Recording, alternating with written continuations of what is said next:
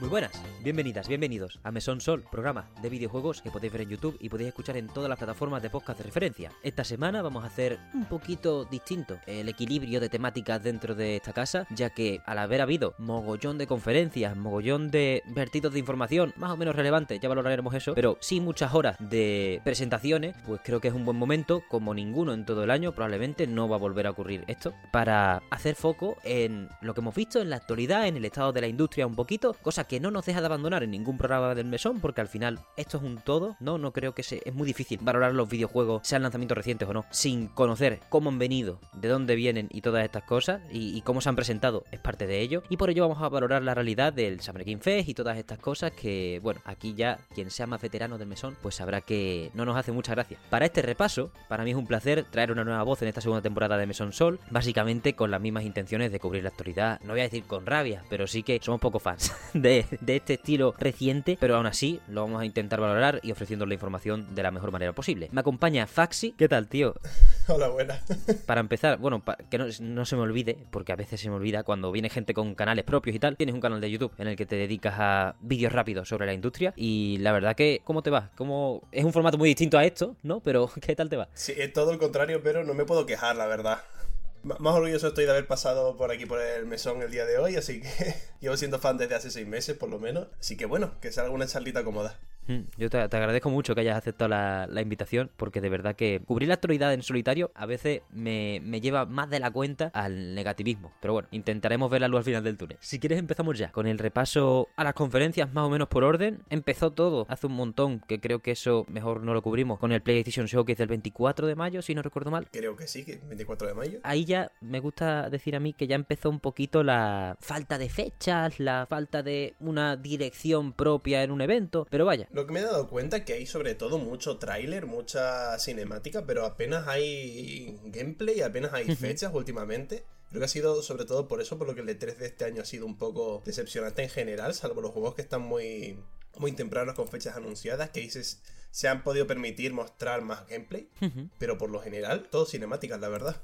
Sí, sí, estoy bastante de acuerdo con eso. Es incluso Xbox, que el año pasado dijo, no, esta conferencia va a tener todo gameplay. Y fue algo que agradecimos, creo que toda la comunidad nos gustasen más o menos los juegos que vimos, que a mí me gustaron bastante, pero lo digo porque como ofrecen una cosa, una oferta muy diversa, pues a veces desconectan de la conferencia clásica en plan Geoff Keighley, de 8 shooters en el espacio y, y todas estas cosas, ¿no? Pero con todo gameplay se agradeció mucho y parecía que iba a ser una tendencia, ¿no? Pero parece que no es un ritmo que la industria pueda asumir a la hora de generar esa emoción, o intentar generar, mejor dicho, porque luego no acaban de tener éxito. Mm, No, para nada. Lo único así importante de la conferencia de Geoff Keighley de los 20 juegos espaciales es a lo mejor las demos que han enseñado porque es lo único, el único gameplay palpable que hemos tenido, como el de Lies of P, por ejemplo, y poco más. Que bueno, ya hablaremos de ello más adelante, que no me voy a adelantar a la- los acontecimientos. Bueno, si queréis vamos ya con el Summer Game Fest. Eh, ¿A ti qué te pareció? Quiero decir, fue más corto de lo que esperaba. Fueron 1 hora 45 minutos, sin contar el pre-show que ignoro absolutamente. Aún así largo, 1 hora 45 minutos de este hombre son duras de llevar, pero más duras son 5, ¿no? Como los Game Awards. Exacto. Eso, eso- ese es el principal problema. Que es que ahora nos parece poco 1 hora 45 minutos de juegos entre comillas, porque mucho escenario y mucho cosa rara para ni siquiera llevar al escenario muchos desarrolladores, verdaderamente. Sí, que al final es un espectáculo innecesario que se podría hacer más al estilo Capcom, por ejemplo, y te sale un- una charla mucho más resultona antes que montar un evento más multitudinario con lo que tienes en mano. De todas formas, yo he de decir que dentro de lo que cabe, porque por lo general el Summer Game Fest la gente lo ha puesto por- un poco por los suelos, yo no me voy a quejar tanto, la verdad. O sea, tiene la mitad como que me sobra completamente, pero hay muchas cosas que me llaman la atención, fuera, fuera broma. Hay, hay cosillas interesantes que. O sea, no están los títulos que se suelen asociar ya a Geoff Keighley, como, yo qué sé, el DLC de Elden Ring, cosas de. del de, de Kojima, por lo general. Mm, han faltado esas cosas que ya de por sí, como que se asociaban un poco a Geoff Keighley, pero.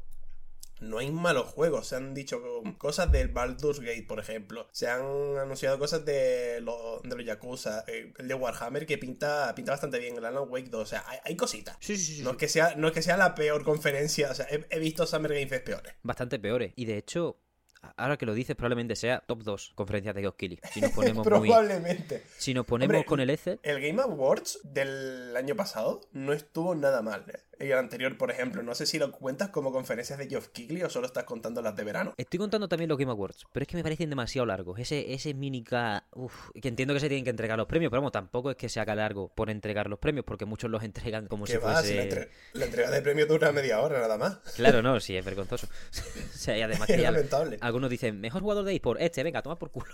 ni, ni está aquí, ¿no? Va- vamos a hablar media hora del shooter predefinido este. Quizá no puedes arrancar la campaña de marketing de un juego teniéndolo ya todo atado, se puede llegar a entender, pero joder, hay días en los que es extremadamente duro y hay años en los que, vamos, vamos a pasarnos muchos de los juegos que, que hemos visto, excepto porque estoy bastante de acuerdo de que esta vez sí han dado el, el Geoff, por su parte, hablando del Summer Game Fest por la conferencia de, de inicio, porque este hombre como luego lo mete todo en una bolsa, a veces, a veces hasta me lío. Pero hablando de su conferencia en particular, sí que ha habido las suficientes fechas, aunque ya se supieran algunas, como la de Mortal Kombat 1, para quedarse relativamente contentos, quedarse satisfechos con que al menos no nos han metido 6.000 trailers del Honkai, 6.000 trailers de X juego, juego como servicio, que al final era lo que más estiraba la, la feria, al fin y al cabo, bueno, o la, o la conferencia, mejor dicho, de feria ya no hay. Lo que sí que he observado también, de sobre todo el Summer Game Fest, hay ahora una tendencia. Antes eran otro tipo de juegos, los más tipo tirando gachas, ahora son los juegos medievales.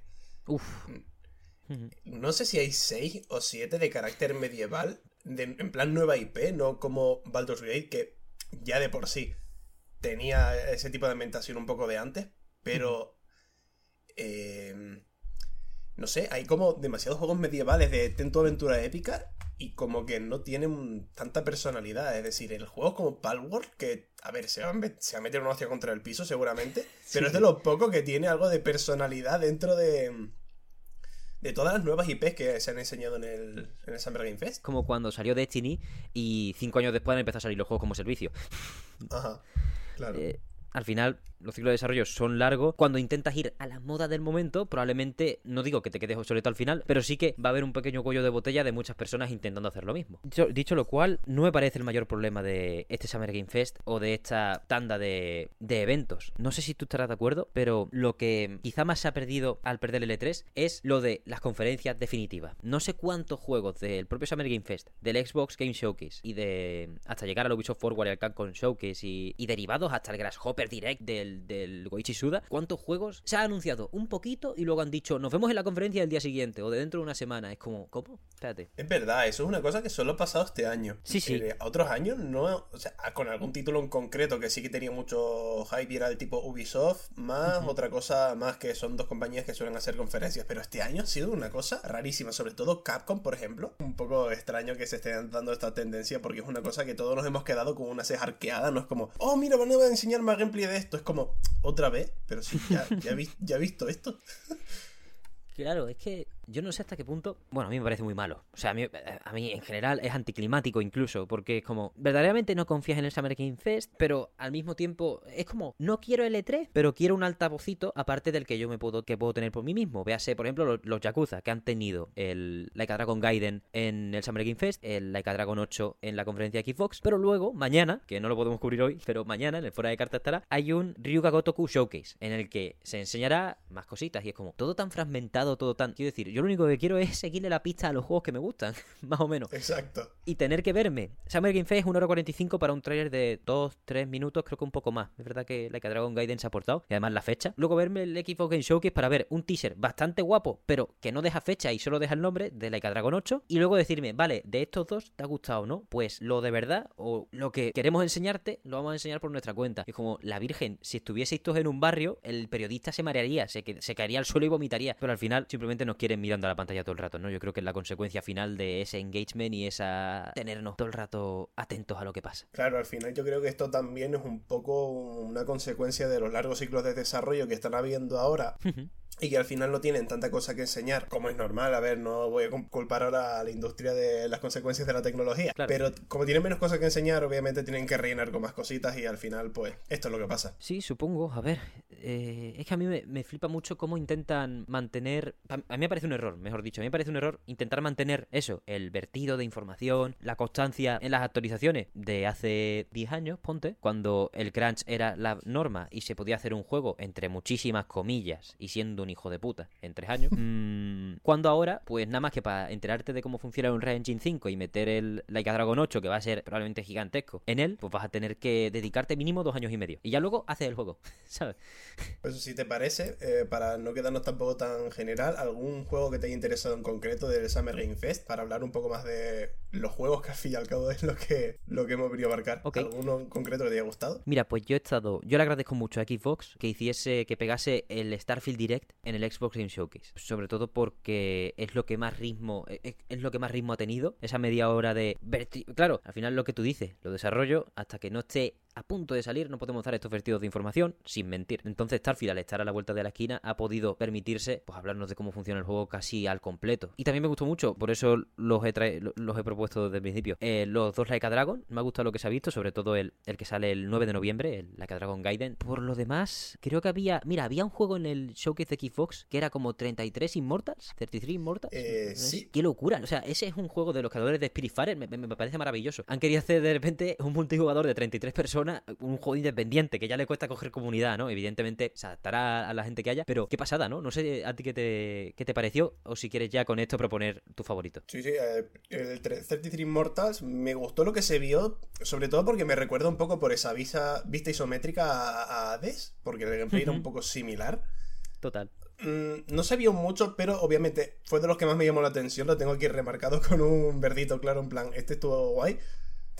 Y al menos, no sé si me lo compraré, pero el ojo se lo tengo echado seguro. Es uno de los más destacados y a mí, por lo. El que más me llamó la atención, eh, no me esperaba el Metafor Refantasio de, de Uh. Atlus. Por- yo es que soy eh, el fan de Persona número uno. Si no hay fan de Persona, estoy muerto, básicamente. Y una tendencia también que, que estoy viendo, que son los otros dos que más me han llamado la atención, que esto ya a modo de reflexión te lo suelto después. Que nos están gustando un poco los juegos que son un poco plagio porque nos llaman a juegos pasados. Por ejemplo, otro de mis de mis llaman, o sea, de mis favoritos así de que me llaman la atención el Clockwork Revolution, pero porque a mí BioShock me flipa. Todo lo steampunk es una cosa que lo veo y digo, ah, un engranaje automáticamente Goti. Y el otro, el Lies of P, que es Bloodborne para PC llamado por muchos, pero sí que jugando la beta, que me la he pasado, es suficientemente distintivo para decir, esto no es Bloodborne tampoco, no es, no es exactamente un calco de un Souls-like. Pero lo, lo primero que ves es, esto es una copia de Bloodborne. Pero te gusta porque es lo único que, mm, que te recuerda a Bloodborne que puedas jugar que no es el propio Bloodborne. No sé si me está pillando porque creo que estoy siendo demasiado redundante. No, te, te entiendo. Al fin y al cabo, este estudio, el de Lies of P, que, que yo entiendo que aún así el enfoque es más reducido porque no tiene el presupuesto de un Japan Studio, de un From Software, pues han intentado acudir a ese nicho de falta un, un Souls de esta estética en PC. Te quería preguntar por eso, ¿qué parecidos tiene realmente? Porque a mí, a mí siempre me da un poco de dentera ver a la gente poner esa presión en, en estudios más chicos de, oh, el Bloodborne de PC, o el, por ejemplo, con el 33 Immortals, lo de que se parece al AD es así, vaya, yo cuando lo vi dije, AD 1.5, de puta madre. Entre, este va a ser de puente entre el AD 1 y el Early Access del AD 2 o la 1.0 del AD 2. Me parece Es maravilloso. verdad, el, el Hades 2 me ha faltado cosas de, en este 3. No lo he nombrado. Mm, Y a mí me parece muy acertado que, que si no tiene si no tienes ansia de... Quiero decir, AD 2 cuánto va a vender. No, no le hace falta casi esta feria si, si no tienen nada sustancioso que, que mostrar. Por ello me parece, me parece una buena opción que, por ejemplo, se presenten, creo que era septiembre el Early Access o el último cuarto de 2023. Final 2023 en un Early Access, Pues efectivamente. por ahí en una Gamescom o si quieren nunca, ¿sabes? Que salga y punto. Porque al final el Access de Hades, el original, tampoco fue, quiero decir, se lo tomaron con mucha calma y hicieron, tuvieron un desarrollo serio, al fin y al cabo. De hecho era hasta exclusivo de la Epic Games Store, si no recuerdo mal, ese Early Access. Vaya locura. Que respondiendo a la primera pregunta, en parte sí es un poco molestia para los desarrolladores chiquititos, pero una vez eh, lo juegas, en concreto este, en el caso de Lies of, Lies of P, que es el que te estaba comentando, digo, es suficientemente distintivo de Bloodborne porque mm, visualmente tiene una estética así muy dark, muy similar a todo decadente, pero mm, no tipo Dark Souls de que todo está en ruinas, es más de la ruina se está montando ahora mismo. la, estamos, la estamos jodiendo, ¿no? Exacto, está como todo muy reciente. Muy bien. La estética es lo más similar. De resto, la jugabilidad se parece un poquito en un principio, pero cuando te das cuenta de cómo es el gameplay, se parece más a Sekiro, de lo poco que he jugado, que, a, que al Bloodborne. Porque el parry tiene muchísima importancia. No es como lo otro que vas con la pistola, las esquivas, no sé, no sé cuánto. Aquí como que el bloqueo prima mucho más. Y el diseño de mapa sí que obviamente es un Souls-like, está bastante ambientado en Bloodborne, el diseño de mapas sí es bastante similar, pero al fin y al cabo ese es uno de los puntos fuertes de este tipo de juegos, que los mapas son difíciles, son intrincados, hay emboscadas por todos sitios, al fin y al cabo es lo que busca un jugador de este género, no, o sea, hay que hacerlo así. a mí sinceramente me ha gustado más que Bloodborne, ¿vale? Que tenga uh. como 10 años más, casi, obviamente, pero a mí me ha gustado más, al menos la beta. Obviamente habrá que ver el juego completo, eh, los bosses que hay no me terminaron de de convencer del todo, pero sí que la jugabilidad es más explotable. O sea, se le puede sacar más, más, chicha a este que al Bloodborne como tal. Ajá, pues lo tendremos en cuenta. Yo, como soy muy malo en los Souls, tardaré en meterme para esperaré a que me den el diagnóstico de que de si es, asequible relativamente. Pero sí me gusta eso que has, que has comparado con, con Sekiro, ¿no? Porque al final tendrán probablemente la la libertad absoluta, al ser e-, ellos por su cuenta, de tomar lo que les guste de cada juego de Front Software. ¿Cómo lo ves tú? ¿Cómo has visto tú en el pasado los otros los intentos de hacer un Souls de otros estudios que al fin y al cabo pues no acaban de casar nunca? ¿Tú crees que la of P entonces en este caso puede ser dentro de eso, de mantener las expectativas con calma y tal, porque al final es un desarrollo independiente? Puede ser uno de los casos primeros de un Souls a la no voy a decir a la altura de Front Software porque eso es lo de menos, pero sí entretenido para, para las personas que lo, que lo quieran jugar. Sí, va a ser entretenido, pero la gente va a pensar en, obviamente, en las reminiscencias anteriores, como con los Metroidvania la gente piensa en Hollow Knight instintivamente, pues con esto va a pasar más o menos lo mismo. Pero yo creo que de todo, de todas las propuestas que hay, es de las más interesantes. Si no contamos el que no lo han enseñado, lo cual eso sí me preocupa un poco, el Black, Myth Wukong, que era uno que le tengo los echados desde hace un par de años. Y que ese me parece lo suficientemente distintivo para alejarse de los Souls y ser igualmente un buen Souls-like, pero como no han enseñado nada, tampoco puedo juzgar sobre ese. Pero sí que me parece Lies of P una experiencia perfectamente disfrutable para cualquier fan de Dark Souls sin que esté todo el rato pensando él. Pero el sombrero es nuevo de, esto de los ISO. Pues maravilloso. Ahí lo tenéis en la lista. Creo que sería en septiembre también, ¿verdad? ¿19 de septiembre puede ser? No me acuerdo de la fecha, lo siento. Pues no, no, te preocupes. Creo que por ahí, por ahí lo tendremos. Eh, septiembre bastante apretado, nada más que con Starfield ya da miedo. Menos mal que el Spider-Man se ha ido al, al 20 de octubre, que de hecho es una de las grandes noticias, imagino, del, del Summer Game Fest. ¿Tú eres, tú eres de Spider-Man, a mí me cuesta mucho meterme en los juegos de superhéroes. Eh, no me he metido en juegos de superhéroes, pero porque no me terminan de convencer. Sin embargo, he de decir que si me tengo que meter en unos, me metería en el de Guardianes de la Galaxia o el de Spider-Man, uno de dos. Eh, sobre, todo el de Spider-Man porque tiene buen feedback, tiene Insomniac detrás, que es una de las desarrolladoras top en cuanto a hacer videojuegos, creo, actualmente, obviamente, es cuestión de gusto. Totalmente de acuerdo, vaya. Pues si me tengo que meter uno que sea en la saga de Spider-Man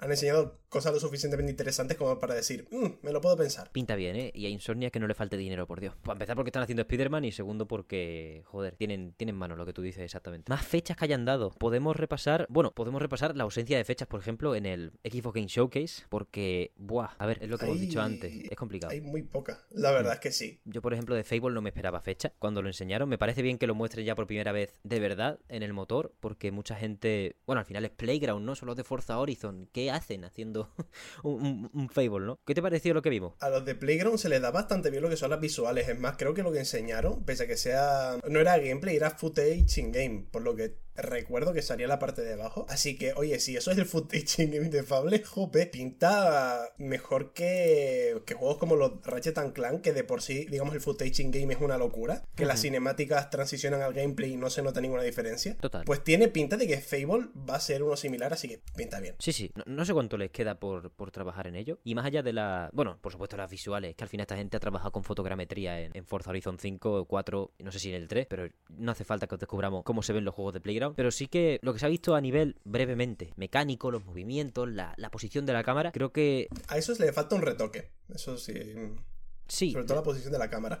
Le puede faltar un retoque, pero veo que están pillando más o menos. ¿Sabes? Que me, lo esperaba mucho peor, quiero decir. Que puede ser Fable haya llegado a estar en una fase de complicación por eso, por hacer cambiar de, lo, de la simulación de carrera al, al rol medieval súper abierto, ¿no? Porque que este Fable probablemente por castigo de la industria, ¿no? Que al final estos juegos tienen que ser casi así ya, pues será un mundo abierto bastante grande, mucho más grande que los, que los originales, que, no, quizá no haría falta, pero probablemente tenga esa pretensión, sobre todo porque son expertos en hacer mundos grandes, ¿no? En Playground. Sí me ha gustado que fundamentos de un juego de rol en condiciones, o de más bien un mundo abierto tipo Skyrim, porque no tiene nada que ver con un, con un juego de rol cerrado de mucha cifra y, y guay también, por supuesto, lo van teniendo poco a poco. No digo yo que sea un juego del año que viene, pero sí que en 2025 podemos, podemos llegar a estar bastante contentos con lo que nos puedan llegar a enseñar. Otra tendencia que obviamente tenía que llegar, que sí que he visto bastante, pese a que no, hay- no hayan enseñado fechas, hay muchos juegos que ya no están en esa etapa de transición de, de la anterior generación de consola a esta, sino que ya directamente apuestan por la Next Gen, lo cual se nota bastante visualmente, en- ya no lo- los gameplays, porque obviamente han enseñado bastante poco. Por ejemplo, el Senua Saga Hellblade 2, Ujú. que eh, se ve de con el audio en 8D de esto que la pose te van dando vueltas alrededor. Eh, o sea, el trailer ese es una gozada, por ejemplo, y se nota que son juegos next gen, Sí, que se agradece un poco porque sí que se estaban viendo bastante limitados. El mismo que te nombré antes con lo de Insomnia, los Ratchet Clank, se nota que es un juego exclusivamente de next gen porque está, o sea, no tiene que pensar la gente de anteriores generaciones, sino solo Play 5 y se ve de, de locura. No, no tiene sentido eso. Así que espero ver más ese no tiene sentido que me vuela en la cabeza que, joder, madre mía, se ve mejor que la vida misma. O esas cositas de mm, que se espera de la nueva generación que yo creo que no se está viendo absolutamente en casi ningún juego.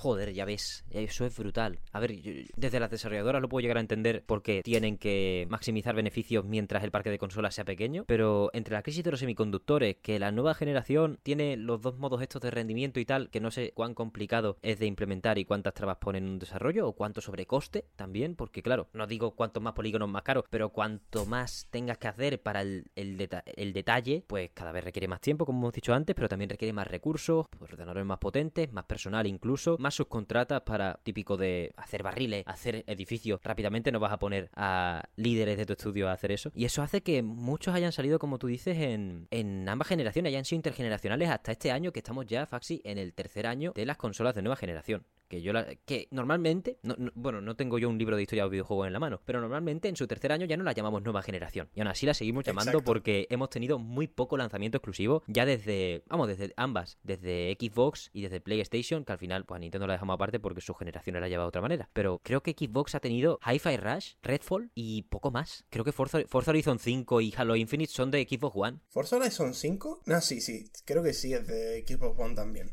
Sí, sí, es de Iba a decirte que no, pero creo que se me ha venido a la cabeza automáticamente que, que sí, que es de, de la anterior generación también. Que estará para verlo.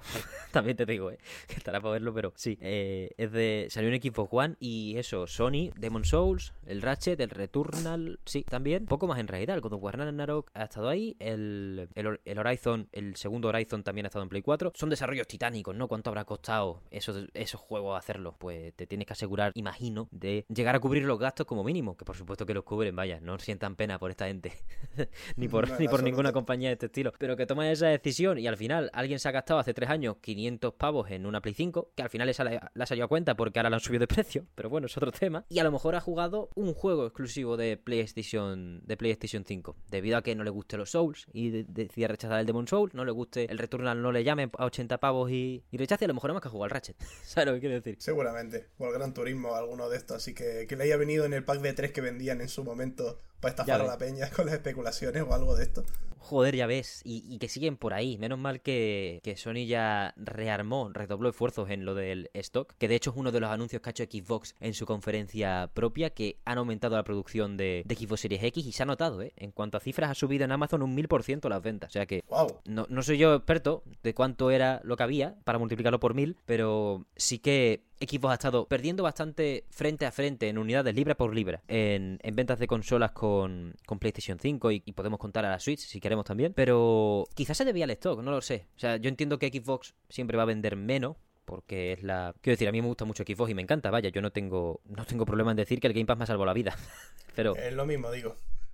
Como, niño pipero de toda la vida, por, decirlo así, eh, esto de la generación de consolas, o sea, de la generación, no, de la guerra de consolas, es una estupidez como un castillo. Por supuesto. Lo, bueno que se, de los videojuegos es que los pueda jugar todo el mundo, dentro de lo que cabe. Eh, es así, por eso, pero vaya, no hay que huir de la realidad que Xbox está intentando comprar Activision Blizzard por 68.700 millones de pavos, porque al fin y al cabo van bastante atrás en cuanto a hacer marca en todo a nivel a nivel global, ya no solo en Japón que es terrible o en Europa que están por debajo de PlayStation todavía, excepto en Reino Unido por los pelos, sino que tienen que hacer marca, tienen que hacer cosas y, ya ni siquiera te hablo de, estar obligados a vender muchas consolas, ¿no? Porque como, como hemos dicho, su principal piedra angular es el Game Pass. Dependen también del PC, han aumentado la producción, puede ser bastante interesante que no dejen de lado, no digo que fuesen a dejar de lado las consolas, pero sí que anuncien ahora que van a redoblar esfuerzos, porque parecía un poco que estaban dando ya el todo por el todo y aún así no estaba funcionando desde, desde fuera. No, pero aparentemente, al menos en cuanto a mm, lo que se ve en conferencias y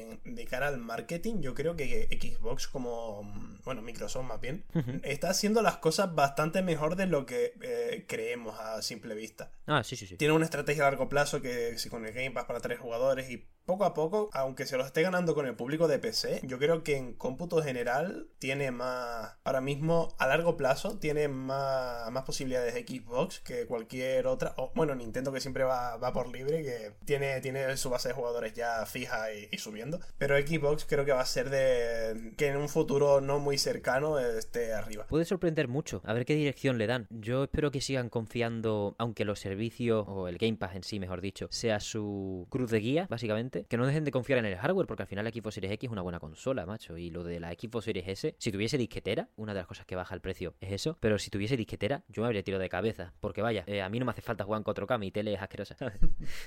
Te iba a preguntar, ¿qué, porque es lo que más te gustó así a primera vista por el ritmo de las conferencias. ¿Qué te parece Starfield? Porque creo que fue el, título del que más se ha hablado en, este E3, este, esta, esta panda de conferencias de ¿Qué opinas en general? Porque yo es que tengo la concepción de no me fío de Todd Howard hasta que se demuestre lo contrario. Y yo hasta que no salga ningún, hasta que no salga un juego palpable y vea a la gente decir, vale, esto está bien, esto está mal, no voy a pensar nada de Starfield. Pero sí, ¿qué opinas tú? Ok, entiendo, yo entiendo perfectamente lo que dices, vaya, porque no han sido los mejores años de Bethesda, vaya, eso es así. Yo todo lo que, todo lo bueno que he visto en Starfield me ha recordado inevitablemente a Skyrim, es uno de mis juegos favoritos de la vida, entonces es muy difícil para mí no estar entusiasmado con esto, pero sí que creo que hay muchas cosas que, observándolas detenidamente, pueden, pueden dar esperanza a cualquier persona a la que le entusiasme más o menos el proyecto, sin haber jugado antes a Skyrim, sin haber jugado ante un mundo abierto. Una cosa que se ha criticado siempre de Bethesda es el sistema de combate, y yo entiendo que sí, es sencillo, pero yo creo que las sencillez, la simpleza y lo de pegar clics y pegar machazos a, sacos si es un Elder Scrolls, le viene bien al nivel de accesibilidad que, va a tener la aventura. Y por ello, Starfield puede ser algo. Ha, ha tomado la buena decisión, por ejemplo, de que los enemigos en el, en el showcase se evaporaban en dos tiros, en, un par, en un par de ráfagas, estaban gestionadísimos. No se han complicado en. Venga, ahora por fin vamos a hacer un sistema de combate. A ver, tienes la tarea titánica de hacer mil, mil malditos planetas. Que quién te ha mandado, ¿no? Primero. Pero, pero te has propuesto hacer un sistema planetario enorme. Bueno, mogollón de sistemas al fin y al cabo. Que hayan tomado esa decisión de tener un shooter a priori, en apariencia, rápido, no es un Doom. Yo tengo, voy a tener una pistola que como pega la cabeza, los enemigos me duran dos ratos. Básicamente como en el Skyrim, cuando tú te ibas a la forja, te hacía una, espada de 40 de daño y ya, eh, más o menos, si, si no tenías mucho nivel, podías cargarte a cualquiera en 5 golpes. Sí, era el método cuchillo, saco tripa, meto cuchillo, saco tripa. Era Skyrim con las, espadas fuertes era una cosa. Totalmente, por eso. Con esa, con esa dinámica adaptada a los juegos de disparo, al universo de Starfield, que de hecho hay espadas ¿eh? que yo probablemente vaya con espada. Creo que va a ser, va a ser muy tocho. No, sé cómo expresarme correctamente en este momento. Porque al final. No, claro, no, quiero que el hype me pueda, porque al fin y al cabo, yo entiendo que ningún juego es para todo el mundo. Y de hecho, Starfield no es de los juegos que más sea para todo el mundo de este año. Pero han gestionado la ambientación de una manera muy propia. Lo de atenerse al, al espacio desde una perspectiva en plan NASA, que lo llaman ellos mismos en el propio, en el propio direct. Lo llaman NASA Punk. Yendo paso a paso. Esa concepción menos No Man's Sky y más casi realista, dentro de lo que cabe, ¿no? Hay naves espaciales, mogollón de cosas raras. Poniendo a la humanidad como foco en lugar de la exploración espacial como foco, no sé si me explico. Sí, sí, te, entiendo perfectamente. Que hay mogollón de facciones, todas las... La, mayoría de sus ideologías están arraigadas a la vida previa en la Tierra. Hay una organización que se llaman los... los bueno, traducido malamente por mi parte, pero los verdaderos terranos, ¿no? Que son como los únicos... Los que se creen como únicos hijos verdaderos de la Tierra y el resto son personas que yo que sé, brotarían del suelo bajo su punto de vista. Vaya gente más rara. Pero... ese tipo de historias que no va de, oh, el espacio, la inmensidad. Sí, por supuesto, ese es el marco y lo van y yo creo que lo van a explotar muy bien, sobre todo en ese tipo de planetas inexplorados o no civilizados en los que simplemente es una luna y la vas a explorar más a gusto que nada. Pero me gusta que no hayan hayan hecho mucho foco en, en lo humano en el direct de Puedes crearte bases donde quieras. Que eso me parece una puta chaladura. O sea, a nivel de interfaces, este juego no tiene ningún tipo de sentido. Me parece casi lo que más mérito tiene. Tienes interfaces para la customización de personas, para las habilidades, el inventario totalmente reinventado de cualquier Elder Scrolls Fallout mundo abierto de Bethesda. Los conversacionales los han heredado más o menos del Oblivion, porque al final no había más, narices de. No se podían inventar otro menú, básicamente. Entonces hacen el zoom a la cara clásico, que no está mal, vaya. Pero también la interfaz de customización de naves, ¿tuviste eso? Eh, vi un poco por encima porque lo vi muy tarde y dije, mm, ya está, ya. Creo que he visto lo, he visto lo necesario. Sí. Pero sí que tienes razón que lo poco que mm, lo poco que vi de interfaces y todo eso, de que da muchas posibilidades para... O sea, a mí me sorprendió para bien Starfield, lo que lo que te comenté, no quiero hacerme falsas esperanzas. Me, me, convenció para bien. La única cosa sí que no me gustó del Starfield como tal es que yo para los shooters soy muy especial, es la verdad. Y sí que eh, no noto que estés disparando armas. Pero como bien has dicho tú, que no lo había pensado así, que sea tan simple y que no, aunque no tengas esa sensación de estar disparando armas, como un Fallout 3, por ejemplo, que no tienes esa sensación, que no tienes ese feedback por parte de... Total, total. De que es, es un arma, ¿no? Parece un cacho de plástico que dispara cosas en línea recta. Pero sí que de cara a la accesibilidad, pues yo creo que es necesario que el gameplay sea simple y al fin y al cabo que sea más disfrutable para todo el mundo. Sí, yo estoy, yo estoy en ese barco con Bethesda y, vamos, lo defiendo por lo siguiente. No saben hacer un sistema de combate. O sea, una, una realidad no quita la otra. Que decidan hacer de buena manera un sistema accesible tanto en el Dark Scrolls... Eh, uy, el Dark Scrolls 5. Eh, bueno, el Dark Scrolls Online también es bastante accesible, aunque eso ya es Master y Max, menos Bethesda. Y en Starfield y tal es porque yo creo que realmente no saben o jamás han tenido la necesidad de dedicarle tiempo a ello, porque no es a lo que quieren dedicarse. Entonces, está muy bien que en lugar de rizar el rizo e intentar mucha flipadura, pues, pues tengan eso. Mm, aún así, entiendo perfectamente a alguien que vaya al Starfield y diga, buah, el gameplay en sí, me tengo que ir, paso. Me voy al Doom, me voy a, a lo que sea, al y si quieres. No, pero que tampoco se me malinterprete porque creo que de un trailer a otro. Del primero, que por sí dice, bueno, no está tan mal. Pero del, del primer tráiler a ahora, se ha, mejorado una barbaridad. Ha habido un upgrade que digo, eh, este es otro juego que comparado al que han enseñado. O sea, me sorprendió, me sorprendió para muy bien, la verdad. Hmm. les ha sentado muy bien el año extra. Eh. Por ejemplo, para el Tears of the Kingdom, Eiji Onuma dijo que el año extra era para pulir. Esta gente no, esta gente se está, se está curtiendo los cuernos hasta hace un mes. prácticamente. No sé yo si esto está full de contenido todavía siquiera, o sea, es una locura de desarrollo. Y eso, siguiendo en la variedad de mecánicas y de cosas, que creo que es creo que el principal atractivo de, los Elder Scrolls y de, y de este Starfield es que puede ser lo que te dé la gana, en, muchos aspectos. Puedes hacerte solo las misiones, en Skyrim, por ejemplo, puedes hacerte solo las misiones de una facción y cerrar el juego a tomar por saco, puedes pasarte la historia si quieres, que ahí tienes, ahí tienes como 15, 20 horas de contenido, nada más que por el gremio de los ladrones, lo que sea. Pero lo importante de base para, para entrar en Starfield sí creo que es que nos va a proponer muchísimas cosas y normalmente Bethesda tiene la maestría de no avasallarnos, de no intimidar muchísimo, aunque nos esté poniendo sobre la mesa una diversidad de arcos, líneas por las que avanzar bastante, bueno, más ambiciosa que en casi ningún estudio del planeta. Que también por ello, pues hay que ir que entiendo tus reticencias y tus ganas de esperar, yo también las tengo, vaya, si cuando salga Starfield acaba saliendo mal, pues ya lo diremos aquí con, más pena que, que, otra cosa, pero puede pasar, pero sí que creo que sí que propone muchas opciones muy bien medidas a la hora de que Starfield pueda ser una aventura para superar, como dicen ellos en el, en el direct, la prueba del tiempo. Volver a formar una comunidad muy amplia, con ese Creation Engine que permite un montón de mods, que, eso es lo primero que uno piensa cuando lleva tantos años jugando a Skyrim. Lo primero en lo que uno piensa es en la demo que le va a meter al, al juego, ¿no? Y la verdad que el, por el diseño de las interfaces, toda la personalización que tú has dicho, por ahí no va a ser normal. De hecho, antes que un programa analizando Starfield, haré uno analizando los mods, probablemente. y seguro que le puedes sacar hasta más partido. Total, total. Así que, nada, hasta aquí la chapa de Starfield. Faxi, tío, no te quiero tampoco avasallar, que seguro que Bethesda lo va a hacer lo va a hacer lo suficientemente bien para presentar su idea. Te pregunto a ti por, tu, por tus favoritos, tío, ¿qué tal te...? Mm, mis favoritos, los que ya te comenté antes, el Metaphor Fantasio, los Yakuza que ya, ya los nombraste, pero son unos obligados en mi lista también.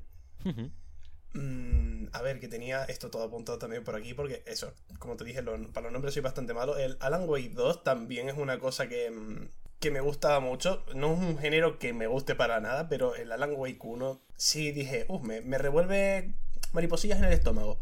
Me da bastante mm, bastante ganas probarlo. Hay uno del Summer Game Fest que pasó bastante desapercibido, creo que se llamaba Yes Your Grey Snowfall o algo así.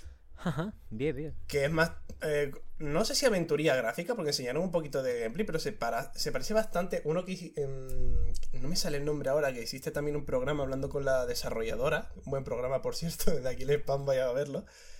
Eh, ay, no me acuerdo, que es en, 2D medieval también. El Path of Exile 2 también me gusta porque es el Diablo-like favorito mío, a excepción del propio Diablo. Mm, también me llama bastante la atención. De juegos de lucha que hay una barbaridad. Yo es que soy de Tekken, lo siento. No, hay, nada Que, no hay nada que pueda sacar aquí más que Street Fighter que me llama un poquitito la atención. De, bueno, sí, pero soy de Tekken, lo siento. Juegos de conducción he notado un vacío bastante fuerte porque a mí me gusta bastante jugar en simulador. Y el único así relevante es el Forza, pero siento que suele haber más de esto todos los años y este año pues no ha habido nada, salvo enseñar un poquito el Fórmula 1, pero que ha salido ayer, así que tampoco creo que vaya a cambiar mucho. Sin embargo, uno de los grandes olvidados, que tampoco se está nombrando mucho, que sí que lo tengo aquí como mm, no favorito, pero sí que bastante, el Path of the Goddess de Capcom, que se vio en Summer Game Fest y también en, en lo de Capcom porque tiene muchísima personalidad de por sí. Es decir, no sé si el gameplay de por sí, que también he enseñado un poquito, es lo suficientemente bueno, pero es que tiene una estética catastrófica, pues no sé cómo, cómo decirlo, pero sí que, que me vuelve loco. Solo verlo, digo, mm, uff esto, si no me lo compro es porque soy pobre, básicamente. y entra en el Game Pass, ¿no? Eh, creo que sí, que entra Game Pass día 1. Ah, sí, es verdad, si lo presentaron en la conferencia de Xbox, ¿no? Creo que se nombró en, en la de Capcom que iba a estar en Game Pass, creo. Esto cógelo con pinzas porque a lo mejor me estoy equivocando. Yo te lo y Otro que tal, el Dragon's Dogma 2. Ah, bueno, Dragon's Dogma 2, yo es que quiero esperarme a, a hypearme de verdad, porque es tan grande. Sí, voy a, voy a esperar un poquito también, pero que vamos, que cuando salga seguramente estará. Sí, sí, sí, sí. No, ese me voy a moderar, ¿eh? Qué bueno. va a ser muy bueno, va a ser muy bueno. Yo tengo muchas ganas de jugarlo, la verdad. Quiero esperarme de todos modos porque el Itsuno, que lleva cuatro años haciéndolo, tres años haciéndolo, si Dios quiere lo vemos, lo vemos bien en 2024. Un vistazo en más profundidad. Y te confirmo, Faxi. Kunitsugami, Path of the Goddess, Game Pass, Day One. Ahí lo tendremos, lo podremos probar bastante. Una propuesta distinta de Capcom, ¿eh? Que últimamente no está diversificando mucho, con el debido respeto. Pues sí, la verdad, porque estaban tirando todo para Exoprimal y la verdad es que tiene pinta de ser otro de los de los que se ven viejunos una vez ya han salido, tipo hmm. como el de Island 2 o alguno de estos que, pese a que esté bastante bien, tiene, tienen cositas, pero eh, que se nota que son juegos que no... No, son como. No sé cómo decirlo. tiene algo que me echa para atrás. Es decir, lo que más me ha llamado del Exoprimal es la colaboración con Street Fighter 6. Así que ahí está el nivel. Buah es la típica de, de, voy a decir por pena, ¿no? Pero son el mismo estudio, al final lo, lo, hacen para intentar generar ese engagement al principio, pero joder, Exoprimal, a partir de ser un juego como servicio yo ya te pongo la cruz. Después, analizando ya lo de dentro, va a ser complicado buscarle el punto positivo a su, a su ciclo jugable, sobre todo si va a estar hipotecado, como digo, por, esa, por esas dinámicas como servicio, que no benefician a ningún juego, y aunque en Street Fighter las estén intentando poner, y de hecho van a entrar por la escuadra, también me preocupa en su, en su momento. Pero sí es lo que tú dices, Exoprimal, chungo. bastante chungo. Ya veremos las reseñas reales y, qué comunidad acaba, acaba empacando. Por eso me alegro básicamente de que el Kunitsugami, dentro de que no es santo de mi devoción, pues sea, parezca un juego single player, ¿no? Por lo menos. Y otro que me llamó bastante la atención, ya que estamos hablando de Capcom, es el Ghost Trick Phantom Detective. Y eso que no he jugado nunca un Ghost Trick. Pero tiene pinta de ser el, el, típico juego que mm, una vez lo juegue se convierta automáticamente en mi saga favorita. Como me pasó con el Lisa que dije, venga, voy a darle una oportunidad. Y y todos de golpe cayeron. Buah, pues. Hay buena oferta, ¿eh? Por parte de. Es el mismo director de Attorney, Shotakumi. Eh, sí, Shotakumi. Y. Hay buena oferta para las personas fans de, de este men, aunque por desgracia la trilogía... Bueno, vamos a ir en orden. Ghost Trick, estoy totalmente de acuerdo. Va a ser el GOTI, 30 de junio, de hecho. Va a estar fenomenal y además que está bien traído como juego de Nintendo DS. Ojalá triunfe y le hagan una secuela de, alguna, de algún modo, porque es de esas licencias de Capcom que, que merecen, pueden merecer mucho más. Pero es que además, imagínate, te fumas el Ghost Trick y te sabe a poco. Han anunciado la cuarta o no, tercera recopilación de trilogías de, de Ace Attorney, los juegos 4, 5 y 6, los de, en los que sale Apollo Justice. Por desgracia no están localizados al castellano, ya hablaremos de eso. Yo tengo ganas de rajar de eso por parte, por parte de Capcom, porque mamona. Sí, lo tengo apuntado aquí en, en rojo. Jugar juegos en inglés me resulta agotador, por favor. es así, ¿eh? Es que además, joder, es una puta visual novel, tío. ¿Qué dices? ¿Cómo no lo va a localizarlo? Aún así, ¿qué te pareció lo que vimos? Me pareció bueno, ¿de qué exactamente? De Capcom en general, si ah, quieres a Saturn y como quieras profundizar. Sí que me estoy volviendo fan de Capcom, pero porque empecé con, Monster Hunter siendo fan de, de, Capcom. Luego eso, viendo el Path of the Goddess me llamó mucho la atención. Resident Evil 4 en VR2. Si tengo VR, él diría, solo tengo dos juegos para jugar en VR y uno de ellos es Resident Evil 4 porque se ve de maravillas y no es como un pasillo como la mayoría de juegos que están saliendo de VR, como el, el Horizon, por ejemplo, que es un pasillo en el que tú disparas y ya está. Sino que tengas tu capacidad de movimiento, tiene en cada mano una función diferente, una con cuchillo, otra con las pistolas. Eh, se ve bastante bien el Resident Evil, así que bien. El Pragmata, otro que enseñaron, me da pena de que se haya retrasado, pero es lo que hay. Prefiero un juego retrasado a, mal hecho en un principio. En verdad no enseñaron tanto de Capcom. Eh, más o menos lo que hemos hablado todo, salvo lo de mm, la página mm, de esto de Capcom, el Capcom Town y poco más. Yo creo que hemos hablado así de primera de todo lo que ha salido. Ah, no, el Mega Man X Drive, el otro que se había enseñado, que, mm, que eso no lo tenía apuntado, pero se me vino a la cabeza automáticamente. Que, es un gacha o algo así de esto de juego móvil. Tiene una pinta que echa para atrás. Ah, sin, ser fan de, sin ser fan de Mega Man, la verdad. No, y además lo han puesto. O sea, lo han sacado offline, ¿no? Pero no puedes llevar. Sí, es verdad. Sí, el, juego este lo han sacado offline, evidentemente, el juego, porque han cerrado ya el gacha, no, no triunfó. Pero lo peor es que las personas que compren ahora el offline no van a poder pasar sus cuentas grindeadísimas al, a, dicho juego. O sea que para las pocas personas que te quedaban confiando en ti, encima les, les pisa el cuello. La verdad es que sí, es una práctica bastante fea por parte de Capcom. Hmm, al final la condena, eh, eh, es la condena que tenemos que asumir con los juegos como servicio, la verdad. Al final te viste, eh, porque de Capcom hemos hablado bastante, el Wolson Direct este de los indies. Que va, no pude verlo, tío, me lo tengo reservado porque a veces me da una alegría, pero en lugar de verme ese me vi, me vi el del Day of the Devs. Así que si quieres, lo que tú quieras hablar del Wolson. Tengo tres que nombrar. Hay uno que no, no me acuerdo del título, no le hice captura de pantalla ni nada. Porque esto no lo apunté porque me lo vi así de, tranquilito. No, no, me gustó para nada porque se enfocaba demasiado en. Vale, que es de indies, obviamente. Pero muchos juegos de, estética así más cuca, más relajada, pero no, no son juegos para mí. Ni siquiera para tanta gente que se quiere tomar un día de relax, sino. Tiraban más por juegos tipo de móvil. Lo cual o sea, por accesibilidad está bien, supongo. Es, lo, es el mercado que al final, aunque nosotros no queramos admitirlo, es el que más vende. Pero no me, no me gusta ese tipo de juego móvil, simplemente. Prefiero más un. Aunque sea un juego similar, tipo, yo que sé, no he puesto aquí el I am a Caterpillar, que simplemente es un gusano, pero que tiene un sistema de físicas que está bastante currado, es muy simple en el juego, pero el sistema de física dije, joder, es súper interesante. La premisa, a ver, es un gusano que no se quiere convertir en mariposa y que quiere descubrir quién es en sí mismo, no tiene mucho más misterio, pero... Eh, eso, que el sistema de física me gustó mucho. Luego, otro que quería nombrar, que este es el que no me acuerdo del título, porque en un título creo un poquito larguillo, que era simplemente de unos bichillos jugando a voleibol que, evolucionaban, pero que el. que dice, a ver qué premisa es esta. Pero la manera de jugar me recuerda un poco a, a los espinos de Mario, tipo Mario y Luigi dentro de Bowser y todos estos, que es como mínimo interesante y además de los que mejor se veía gráficamente. Y luego el último, que creo que es el que más me gustó de todo, Everdeep Aurora, que visualmente es una locura. No tiene. La, estética es, digamos, un. No sé cómo decirlo, pero sí que usa unas gamas de colores muy, muy concretas de mm, amarillo, rojo y negros para unos escenarios, azules, verdes y negros para otros escenarios. Es decir, es lo compararía un poco con Undertale, pero no tiene nada que ver, la verdad. Me gustó mucho lo que se vio, pero de resto tampoco hay, me han llamado mucho la atención. Hombre, es verdad que este Holson Direct a mí me ha gustado mucho durante varios años. Estoy mirando ahora por encima. Por cierto, el de voleibol puede ser el Beastie Ball que tiene. Eh, creo que sí. Sí, ¿no? Porque no creo que haya otro juego de voleibol con animalillo.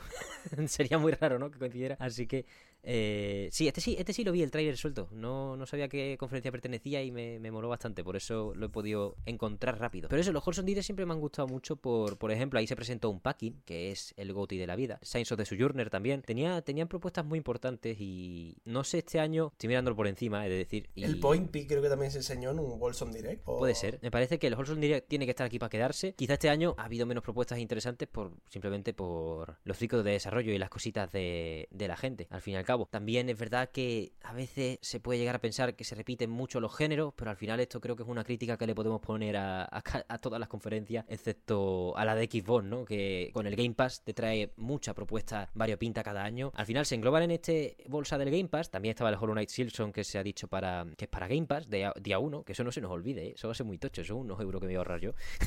si sale este año para mí en mi Goti, claramente.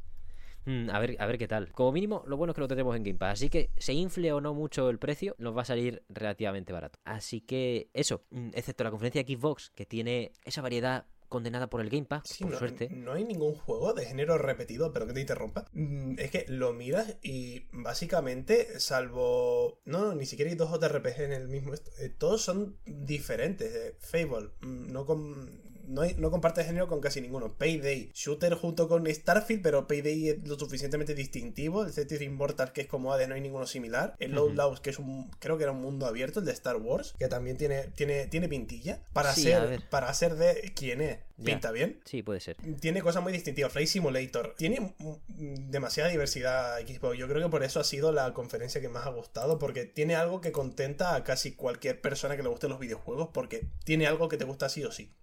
Sí, totalmente. Además que antes era también así, hace un par, 13 años, pero no solo ahora tiene esa diversidad, sino que por fin hay nombres serios también. Me explico. Y, esto ya va por mi gusto personal, por supuesto. A alguien le puede parecer un nombre extremadamente serio. Eh, ponte. South of Midnight es el nuevo de Compulsion. Nada más que por el We Happy Few, mucha gente puede decir, guau, esta gente solo de We Happy Few, yo ya estoy dentro. Pues a mucha gente le puede parecer eso un enorme nombre y a mí me parece extremadamente válido. Pero por mi ala, cuando a mí me presentas el remake de Persona 3 en un Xbox Game Showcase, yo ya estoy, ya estoy dentrísimo. Y no he jugado Persona 5 hasta acabarlo, porque me parece uf, larguísimo. Pero un Tactics de Persona 5, o de cualquier cosa, ¿eh? Pero un juego por turno de estrategia en un showcase de renombre, joder, ¿eso qué es? No sale casi nunca, no ocurre. entonces está como que es lo que tú has dicho perfectamente. Al haber para los gustos de todo el mundo, también hay una pequeña sensación de validación a través del Game Pass de todo lo, todo lo que puede llegar a ser los videojuegos, ¿no? Y eso es muy, es un ambiente y un marco muy cómodo para hacer una conferencia. Pues sí, eh, lo único que te iba a comentar que la pena de los personas es que se hayan anunciado, o sea, que se hayan filtrado, perdón, Justo horas después del Summer Game Fest, porque yo creo que la gente estaba más contenta, al menos, no sé si por los círculos en los que me muevo en Twitter, pero estaba más contenta por la salida de remake de Persona 3 de cualquier cosa que se haya enseñando en el Summer Game Fest, lo cual descafeinó un poquitito cuando salió en la conferencia, es como así, ya, ya esto lo he visto, me lo voy a gozar igualmente porque yo la verdad soy fan de Persona, pero no me he jugado el Persona 3, estoy esperando. Buah, pues porque... prepárate, chaval, es buenísimo, es buenísimo. Porque eh, ahora mismo lo tengo descargado de, del Game Pass con, todo, con todo lo que conlleva eso, pero que la versión nueva va a salir con menos contenido. Es decir, va, va a ser fiel al original, añadiendo creo que la historia de em, del personaje femenino. No, como no he jugado no tampoco puedo... No han confirmado nada, ¿eh? Si quieres te, te pongo las noticias sobre la mesa, que lo miré de manera bastante obsesiva. Vale, estupendo. Eh, Primero, no está dirigido por Hashino, que es el director de Persona 5, así que eh, el índice de misoginia baja bastante, bastante gravemente, eso es positivo, pero aún así, la protagonista femenina no está confirmada de no estar incluida, pero sí que, vamos, yo creo que van a ser DLCs o si no, una segunda versión del remake, porque a esta gente ya sabemos que le gusta mucho hacer muchas versiones y de hecho veníamos en Persona 3 pidiendo un remake para mezclar ya todo lo de Fest, todo lo de Portable, más o menos, con decisiones creativas evidentemente para que no haya choques, pero mezclándolo. Pero vaya, no, van a adaptar Persona 3, el original, 100%, y adaptando el gameplay a que las órdenes a tu party no van por una IA y que se las puedes dar directamente, que eso vaya, hay mods en emuladores que lo puedes hacer. De hecho, yo analizamos, aquí analizamos con Victoria eh, Persona 3 FES y lo que hice fue ponerme el emulador y el mod de la party jugable. Pero eso, Persona 3, Reload, adapta el original y no tiene ni The Answer, que es una especie de epílogo que tiene Persona 3 FES, ni la personaje femenina jugable y entonces todos esos social links te los fumas, que eran la polla. Pero de momento no van a existir en, Reload y con ello muchos personajes no van ni a aparecer. Se van a tomar por saco, yo imagino que más tarde acabarán saliendo. Y también una cosa muy importante para los que sean fans de Persona 3 o lo hayan jugado directamente, pues serán totalmente conscientes de lo que digo. El Social Link con Aegis, uno de los personajes más importantes de Persona 3, en el original no tiene Social Link, una cosa que me parece criminal. Y a priori, si te fumas todo el contenido de FES, que es lo que han propuesto, no va a estar tampoco. Así que no voy a decir que sea descafeinado, pero sí que falta, faltarán cosas. Aún así, va a estar muy guay. Sí, es como el Ya, no malo dentro de lo bueno. Sí. Como que falta algo. Es básicamente pedirle a Atlus que haga las cosas lógicas y de repente Atlus dice, hostia, ¿no? te, voy a sacar un táctil del Persona 5, te vamos a sacar el quinto spin-off de esta saga ya. Sí, también. A ver, a ver qué tal, ¿eh? Yo tengo muchas ganas de que ese juego salga bien, porque me hace falta un estrategia por turnos este año, porque Fire Emblem Engage no me entro. Pues a la gente le ha gustado bastante el Fire Emblem. Sí, yo entiendo que guste, si jugablemente es la hostia, pero uff, yo, yo me muero por las historias. A mí me da igual al final, no me da igual, ¿no? Pero sí que el equilibrio que había en Three Houses de gameplay bueno, no magistral, pero bueno, e historia de cagarte encima, pues me gusta más que el equilibrio de historia medio normal con gameplay de, de caerte para atrás. Pero vaya, como hemos dicho, hay para todos los gustos. A quien no le genere confianza este remake de Persona 3 por esa falta de contenido, que sepa que, o si no, si no son DLC, va a ser Persona Reload, vamos a Persona 3 Reload, vamos a llamarlo Royal, entre comillas, incluyendo todas esas cosas porque yo no creo que, que se puedan quedar fuera. Aún así te recomiendo Faxi que le des caña en el Game Pass cuando salga el remake porque es un juego, no es tan largo como Persona 5 y es un juego que agradece la revisita. Sí, lo, haré día uno sin, ninguna duda. Eh. Mm, por tener una compra obligada, la mía sería esa. Hmm. Yo estoy igual, ¿eh? A mí me solucionó mucho, aunque como tú bien has dicho se, se filtró, a mí me solucionó mucho la conferencia la existencia de, Persona 3 Reload. Y dijiste que te había molado el Rey Fantasio, ¿no? ¿Qué, ¿Quieres elaborar en ello o pasamos a otra cosa? Como tú prefieras. A ver, eh, es que me moló mucho, pero no he querido tampoco overhypearme por... Mm, a ver, soy fan de los, Shinigami Tensei, los Persona, los Soul Hacker me gustan muchísimo. Digamos que me fío mucho de lo que haga Atlus porque son los juegos que me gustan al fin y al cabo. Pero sí que, o sea, tiene una, una aura que dice, wow, no, no sé cómo decirlo. es bastante interesante. Lo tengo puesto aquí como la segunda compra obligada porque aquí lo he apuntado como con un ranking o algo de, esto así similar. El Metaphor Fantasy está el segundo porque es que todo lo de Atlus, digamos que todo el mundo tiene como su, su saga, su, su compañía, su, su, cosa con la que tiene un poco más de predilección. Pues la mía es eh, la gente de, de Atlus desde la pandemia más o menos que me he metido entre pecho y espalda todo, todo lo que tenga que ver con Atlus, menos el Persona 3 para atrás, el 1 y el 2 todavía me faltan, me he visto un par de, de runs, pero bueno. Tampoco han enseñado tanto gameplay, han enseñado... Es que no sé, es raro porque siento que han enseñado todo y no han enseñado nada al mismo tiempo. Y me, me mosquea un poco el que no hayan enseñado lo que yo quiero ver, porque han enseñado muchas cosas, pero como es Atlus es una cosa a la que le voy a tener el, ojo echado sí o sí. Pero sí que me, me gusta que sea distintivo, que pese a tener todo ese ambiente, toda esa estética, usan el mismo motor gráfico, etc, etc, que se diferencie bastante de eso, de persona, de Soul Hacker que digamos que es la que más se le puede parecer a primera vista. Sí que me hubiera gustado algo más tirando a Shimigami Tensei porque me gustan los juegos difíciles y Shimigami Tensei, bueno, no es difícil, es injusto dentro de, lo que cabe. Mm, eh, me hubiera gustado algo más similar a eso, pero no hay ni duda alguna de que eh, es uno de los grandes pelotazos de, de, Xbox, de la conferencia de Xbox, y que me gustaría que la, que la gente de Atlus fuera aún más reconocida todavía, porque sí que es reconocida dentro de la gente un poco más, más veterana, por no decir otras palabras más, más desagradables de, Sí. Que sí que arrastra bastante eso a la gente mayor con los juegos de rol antiguos, de PSP, de la Play 2, Play 1 y de toda esa generación más, más añeja, pero la gente nueva no, salvo Persona 5, no tiene ningún indicio de, vale, esta, estos juegos molan por esta. por esta cosa. Te entiendo, te entiendo. ¿Tú empezaste entonces durante la pandemia con qué juego empezaste? Yo empecé con Persona 5. Pues entonces este juego te tiene que molar porque vuelve el director eh, Katsura Hashino es el que dirige esto, por eso no dirige el remake de Persona 3. De hecho, este juego ya, no sé si se filtró o se llegó a anunciar verdaderamente, se llamaba antes Project Red Fantasy Eh, y por lo que por lo que enseñaban por ahí era demasiado ambiguo, era incluso casi como el primer teaser de Shin Megami Tensei 5 que luego no tuvo nada que ver con el juego original, pero ahora sí que tiene un empaque y se ve un estilo. Y fíjate, yo creo que lo mejor de este tráiler ha clavado muy bien, al menos a primer, en primera instancia, presentar la identidad artística del juego. Ha partido, o sea, del tirón. Primero, director, Katsura Hashino. Aquí ya sabes lo que te vas a encontrar, sabes los mandamientos. Pero el estilo de los personajes remarcado, los menús barrocos, pero no en plan. Entiendo que la intención es la misma de Persona 5 de deslumbrar, impresionar por lo. La palabra no es hortera, sino por lo extravagante, eso. Pero hay reinvención, es un concepto muy distinto, es una reconceptualización de ese espíritu muy diferente. A mí, cuando lo veo, no sé si te, te da a ti la sensación, precisamente ahora que has dicho eso de que Asluz atrae a público más veterano por, por anteriores entregas. A mí me huele este juego a antiguo en interf a, a antiguo, pero al mismo tiempo refrescante. No sé cómo decirlo. Es como 2007, el año de puta madre, antes de la crisis económica. Sí, ¿Sabes? tiene, tiene algo similar, pero porque los diseños de las cosas, de bueno, de los enemigos sobre todo, es, es extraño, porque no, no tienes una palabra exacta para definirlo, pero diría extraño, porque estás, ah, estamos acostumbrados a los fans de la saga a los típicos a los típicos enemigos de que a ver, que sí, que son extravagantes, son, son bastante raros, pero en este caso creo que apenas he visto algunos que se repitan. Creo, es que ahora mismo estoy tirando de memoria, la verdad, porque no me lo he querido ver de más por eso, no- evitar el overhype, porque mi cabeza funciona así.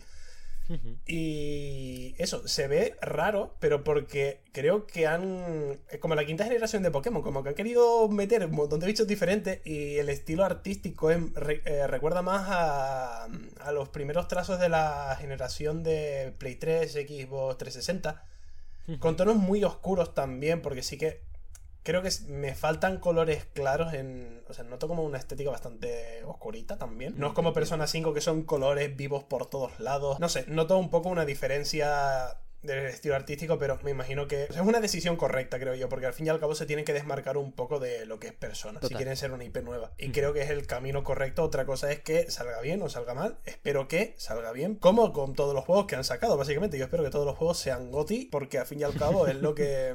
Primero por competencia, porque hace que todos hagan mejores juegos. Y segundo, porque al fin y al cabo es nuestro hobby. El hobby que compartimos todas las personas que estamos por aquí. Es, lo que queremos es eso, no que los demás tengan peores videojuegos. Es que todos tengan los videojuegos los mejores, básicamente. Sí, eso es así. Le deseamos, hay que desearle lo mejor a todos los desarrolladores del planeta, que no sean un juego como servicio. Ya pido a, a esa es mi única, Por favor. li- esa, esa es mi única línea roja. A, a eso, a eso ni agua, más o menos. De- dentro de que la lucha no hay que llevarla nunca a los usuarios y que quien juegue al Genshin, a lo que sea, pues yo no, yo no me puedo decir ni media lo que disfruta, pero sí que hay que advertir a las personas que no de que es vender tabaco a los niños de ese juego. Y Literal, pueden generar, sí, sí. pueden generar cosas muy malas en, en las mentes de la gente. Sobre todo porque esto ya no tiene mucho que ver con las conferencias porque me he informado a raíz de un vídeo que hice, sobre todo hablando de- del Genshin, ya que lo, lo menciona, sobre lo de la ludopatía y, joder, los, Claro. los sistemas que hay dentro de contratar psicólogos, etc.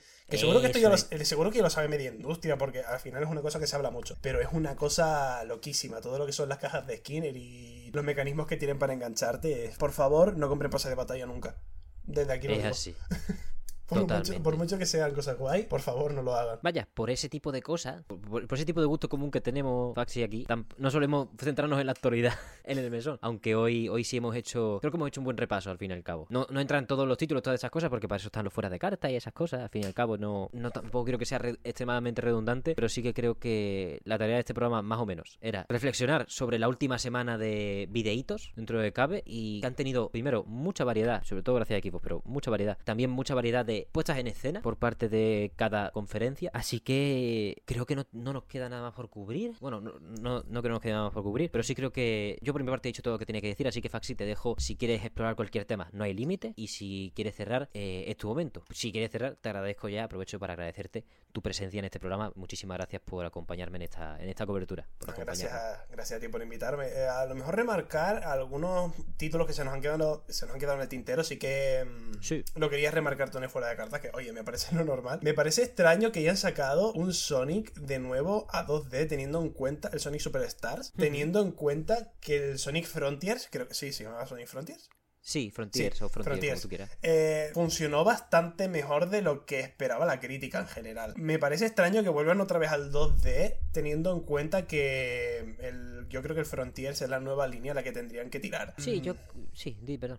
Ah, no, iba a, ir a soltar en plan algunos juegos que sí me llamaron un poco la, atención en, en concreto, así en plan en plan traca, pero tú di lo que tengas que decir, obviamente. Bueno, Sonic, yo creo que a quien le guste, a que le haya gustado Frontiers, no tiene que pasar miedo porque no se vuelve a hacer. De hecho, creo que en la última, en la última conferencia de inversores dijo, no, no me acuerdo cómo se llama el CEO de Sega, pero sí que habló de Izuka y que ya está trabajando en el siguiente. que ya está trabajando en el siguiente, que esa va a ser probablemente la fórmula de los Sonic en 3D para mucho tiempo, gracias a Dios por fin han encontrado anda con la tecla, pero que aún así tienen esos equipillos de 2D, como el de Sonic Mania, que no están involucrados en Frontiers y dan este tipo de cosillas. A veces son buenas, como este Superstars parece, no sé a ti qué te pareció en general, y a veces son un poquito más malas, o malas en general, como el Sonic Origins, que funcionó más o menos mal. Mm, tampoco que sea fan de Sonic, pero sí que me parece que el Frontiers es un paso adelante a lo que debería ser Sonic, que lleva muchos, muchos, muchos años sin un juego a, la altura de lo que es su, su personaje. Mm, estoy de acuerdo, estoy de acuerdo. Ojalá, ojalá más. Mm, el Jones Carpenter Toxic Commando, creo que se llamaba así, es de. Mm, eh, me, parece una vuelta a los juegos antiguos de que son shooter cooperativos, pero me parece que de verdad cumplen su propósito. No es como la saga, la saga de shooter looters, como Borderlands, por ejemplo, que sí que se disfruta mucho más con amigos, pero son un poco más. radican más en la jugabilidad emergente de. ha dicho este chiste, vamos a reírnos todos juntos. más que eh, vamos a hacer un shooter de verdad que sea cooperativo 100%. Algo similar a Zombie Army, pero muy bien hecho. Yo es que soy fan de los juegos de zombies también. Y la verdad es que me llamó bastante la la, propuesta y joder, me parece bastante bien que vuelvan también a algunos juegos de eso, de hace una década, década y media más o menos, de, pero con la frescura que tienen los juegos actuales y me parece que John Carpenter Toxic Commando, creo que sí lo he dicho bien, eh, me parece de las mejores propuestas de, en cuanto a shooter que se han visto en el, en el E3. Otro así importantillo, el de Warhammer, para la gente que es fan de Warhammer 40.000, que o lo eres o no lo eres, el Warhammer Space Marine 2 eh, para adentro. Todo, todo el mundo que le guste Warhammer seguro va a ser un, un, juegazo que va a estar en la lista. El Baldur's Gate creo que también se lo mencionamos antes un poco de pasar por arriba, pero Final Fantasy, eh, yo es que no soy fan de Final Fantasy, pero me parece bien que obviamente se anuncien cositas de Final Fantasy porque hay muchísimo fandom detrás del juego, así que estupendo. ¿Alguna cosilla que se me haya quedado más por el fondo? Eh, es verdad, vale, el, la Bowed, que es de la gente de Obsidian, se ve mal las cosas como son. Eh, esto era más a modo de crítica. Eh, porque los primeros, el primer tráiler que se enseñó nada más en plan un hechizo, pum, y ya está. Como que pintaba un poco bien. Pero la verdad es que los juegos de Obsidian últimamente se me están quedando un poco atragantados. No sé si es que les está sentando mal las nuevas tecnologías o qué. Pero se ven. se ven viejunos. Estoy, estoy contigo. La, jugabilidad que aparentemente, solo, solo con la vista, porque no es lo mismo ver un trailer que jugarlo. Obviamente dista mucho. Pero se ve bastante viejuno. Eso, se ve rarillo. Hmm. Yo voy a intentar por About mandar un mensaje de positividad, porque es Obsidian. Pero sí, entre la edición de nueva generación de The Outer Worlds y este último tráiler, creo que Obsidian ha demostrado muy fácilmente y muy rápidamente para la preocupación de muchos que se les está, les está costando lo de las iluminaciones, lo de los colores saturados. De hecho, si tú ves Private Division, que la editora de Outer Worlds, subió el vídeo comparativa de Outer Worlds en PlayStation 4, Xbox One y tal, y la edición GOTI. Y te juro por Dios que ningún plano se veía mejor en la edición, o sea, la edición GOTI, la edición nueva generación. Te juro por Dios que ningún plano se veía mejor en la edición de nueva generación. Ninguno. Era, ha sido, no sé si es cuestión de dirección artística, de borrar toda la niebla de un mapa, porque es, es más casi eso. Es, han borrado la niebla, han puesto los colores más saturados en algunas iluminaciones y el RTX que le han implementado, sea más de postín o no, le ha bajado el brillo al juego y, entonces es muy complicado mm, pensar en que de verdad se ve mejor, porque entre que está más oscuro, no hay niebla para hacer ambiente y los colores están más saturados, hay cosas que destacan que no deberían destacar, hay zonas que se ven que parecen un, yo qué sé, una discoteca, es muy raro. Y eso en por desgracia, lo han heredado enterito. Es el mismo motor, por supuesto, y lo han heredado enterito. No hay ningún cambio a nivel de oclusión ambiental, iluminación diferente. De hecho, ahora mismo estoy viendo el tráiler de Starfield y obviamente no hay que comparar los dos proyectos, pero joder, tiene unas masas de niebla, unas masas de nubes, unas cosas para hacer eso, para primero aliviar el juego de cargas, segundo darle ambientación y que parezca realista. Y About yo no dudo en que nos vayan a dar una historia a la altura de Obsidian, sobre todo después de Pentiment, pero... Ese era, el que, te, ese era el que te estaba mencionando antes, el Pentiment, que no me salía el nombre, perdón. la interrupción. El... Que te acuerdas que estábamos hablando del... Es... Eh, espera que lo tengo por aquí. el Yes Your Grace Snowfall. Tiene un poco de, de reminiscencias a Pentiment. Por esto ser un Ah, poco vale, eso, vale, vale. Que, que no me salía el nombre del, del que había hecho el programa, que estaba bastante guay. Mm. Eso, el Joder, Pentiment. Pen- Pentiment, qué puto juegazo. Mamá. Yo nada más que por ese le, le doy un voto de confianza en Avowed y sobre todo porque como del Elder Scrolls 6 le quedan muchos años, muchos años, pero cuando digo muchos digo que temporada 6 del mesón, eh, algo así, y 7 probablemente. Así que necesito que Obsidian haga como hizo con Fallout New Vegas con los Fallout, que haga su versión y que sea que sea de buen gusto, básicamente. Entonces, ojalá, ojalá la historia y todos los sistemas estén bien, porque la iluminación y todas esas cosas con los mods se soluciona. Al fin y al cabo. lo último a remarcar, que no hemos hablado de ella, la verdad, la conferencia de Devolver, Uf, que eh, a mí me dejó muy, muy frío, ¿eh? me dejó muy frío también, pero me gusta cómo lo llevaron, porque al fin y al cabo la conferencia era el pre- o sea, la verdadera conferencia era el pre-show, lo otro era más la coña. A mí me gustó mucho el, el tema de, de Volvi, yo me, me partí el culo, yo me he reído como, como hacía tiempo que no me reía, por la sátira a lo que son las mascotas tipo Mario, Sonic, eh, muy... A mí me ha hecho mucha gracia. Y el único así remarcable de Devolver, que enseñaron eh, gameplay, el Wizard with a Gun, que creo que ese sí lo habían enseñado antaño, pero creo Sí. que, o sea, yo no lo había visto. Yo lo vi por primera vez en la conferencia de Devolver, pero después de informarme sí vi que lo habían enseñado previamente. Pero como fue mi primera vez, pues me gustó lo que vi en concreto de Wizard Gun. Pero de resto sí que no me llama mucho la, la atención, la verdad. Sí, yo creo que es la conferencia o la presentación. Estoy muy de acuerdo con lo de. Está, ha estado muy guay la coña para poner en contexto a cómo Ay, sale el- Hikoleki. Y el Baby Steps, que me parece muy También. gracioso. El concepto de Walking Simulator, pero de verdad, es decir, es un verdadero simulador de caminar. Eso, con la coña de inventarse una mascota y en redes sociales trato fingiendo que era un mítico. Yo la verdad que al principio me la comí. Yo pensé que era una mascota que de verdad existía y que la habían, habían pillado la licencia o lo que sea. Como ahora de Volver está, que ha editado hasta el Monkey Island, digo, pues esta gente tiene mano para todo. Pero Sí, al principio también me lo creí, pero poco a poco dije, ah, vale, que nunca existió. Ahí está, nunca, nunca existió y esa es, esa es la principal gracia. Está guapo lo del, lo del cacharro electrónico y me- reírse de las IAs, aunque más que reírse de las IAs hay que censurarlas. Em, uy, esto es muy radical lo que he dicho, ser un ingeniero informático. Mm, Pero no, me no. explico, en lo, crea- en lo creativo, en lo creativo, en lo creativo, en lo del arte, las cosas, está feo. Mm, ya profundizaremos en ello cuando se complique la cosa, porque se complicará si no lo paramos. Pero bueno, no es el tema de Aquí conversación. estamos en tu, estoy en tu barco, la verdad. Es así, tío. Pero para no profundizar mucho, mucho en eso, al final la conferencia de Volver muestra mucho el problema con el que hemos empezado casi este programa. Muy poca fecha, muy poco gameplay. Mandarnos a otras conferencias, nos mandaron para el Shadows of the Dawn Remaster a un Grasshopper Direct, que es como, vamos a ver, vamos a ponerlo ya en serio. Grasshopper Manufacture, de puta madre. No More Heroes 3, la hostia. No More Heroes eh, Travis Strikes Again, maravilloso. Una propuesta distinta. Killer is Dead, todo. Podemos, podemos hablar de todos los juegos de casi de Grasshopper Manufacture diciendo que guay. ¿Para qué hacéis un direct en vuestro canal? Quiero decir, no tienen. Una de las principales complicaciones del Suda y toda esta gente es la falta de marketing. De difusión. Si Devolver Digital te va a editar de alguna manera el Shadows of the Dam, viértelo todo en su conferencia, que es de los principales focos de conversación de las semanas de, de charlas, rollo E3, no E3, como queramos llamarlo. Me pareció loco, porque sobre todo porque luego vas al de la Super Direct y no dicen nada. Dicen que probablemente llegue a todas las plataformas de nueva generación. Y es como, de verdad de la buena me he comido... A ver, son 11 minutos, ¿eh? De Grasshopper Direct, eh, es humilde, pero de verdad me han mandado a esto y era a las 5 de la mañana que yo, gracias a Dios, no me despertase ahora. Pero quiero decir, hay gente de la prensa intentando cubrir esto y tú has puesto nada. Joder, qué pocas ganas de motivar a la gente a seguir tus proyectos y a seguir tus charlas. Y eso creo que es algo que Devolver este año ha protagonizado de manera negativa. Bueno, dentro eh, de que tampoco es para tanto. También tenía, que, es- que me he acordado ahora, el Talos Principle 2.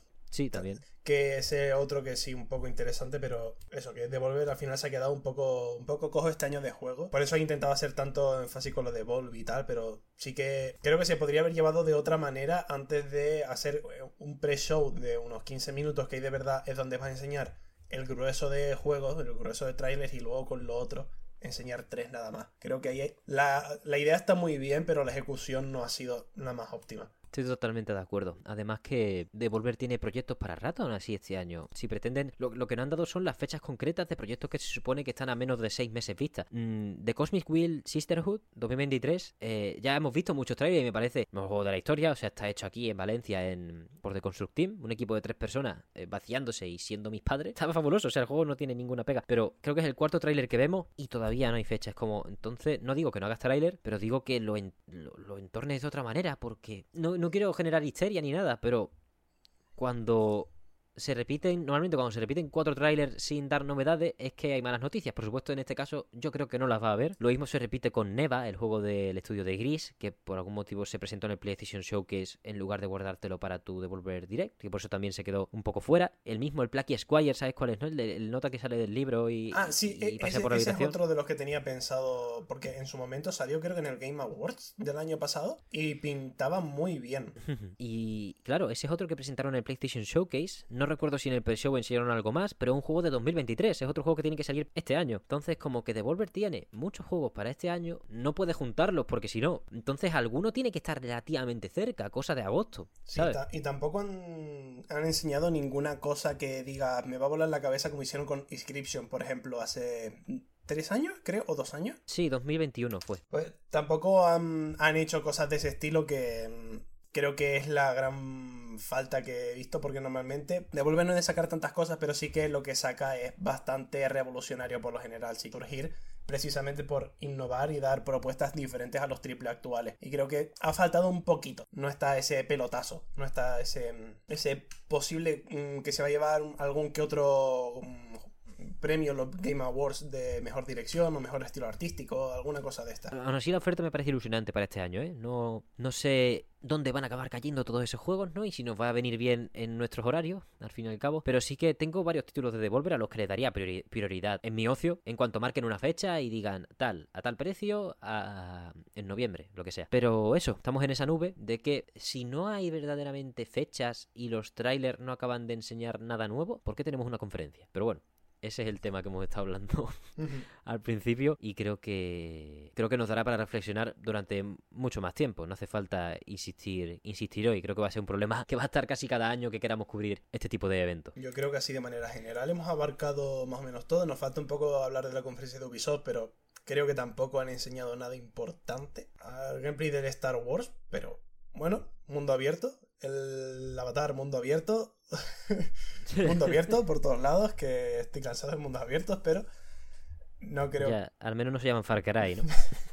no hay nada, nada muy importante, al menos a primera vista en el, de, en el de Ubisoft, y creo que por lo general hemos abarcado todas las conferencias de así lo importante, hmm. sin ahondar en, en los pequeños detalles como, mira, Nicolas Cage 20 minutos o Madre mía, eso no es un pequeño detalle, ¿eh? eso es un ultra me con la madre que parió, tío. Ostras.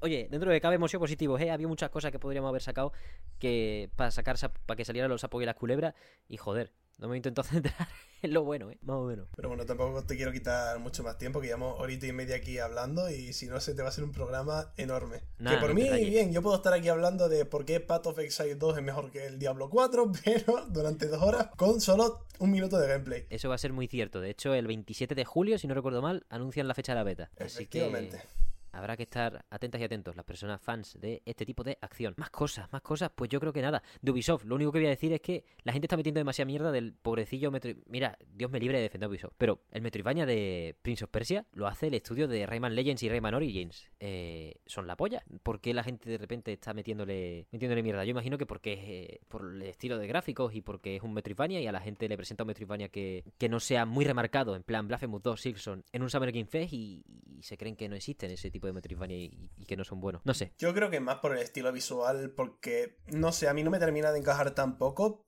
pero mm, puede ser divertido. Tampoco han enseñado tanto como para decir, vale, esto va a ser un buen juego o un mal juego. Enseñaron cosillas, pero que falta, falta por ver para, poder jugarlo bien. Al igual que han enseñado cositas de, yo que sé, Mortal Kombat, por ejemplo, en el Summer Game Fest. Y eh, tampoco se puede jugar si va a ser un buen juego o un mal juego, solo por dos minutos de gameplay. Total, absolutamente. Por eso creo que quizás se están pasando un poco. Pero vaya, ya lo cubriremos 18 de enero. Sería el primer juego de Ubisoft que vamos a cubrir aquí, porque aquí le tenemos bastante poco respeto por... No, al fin y al cabo, es que...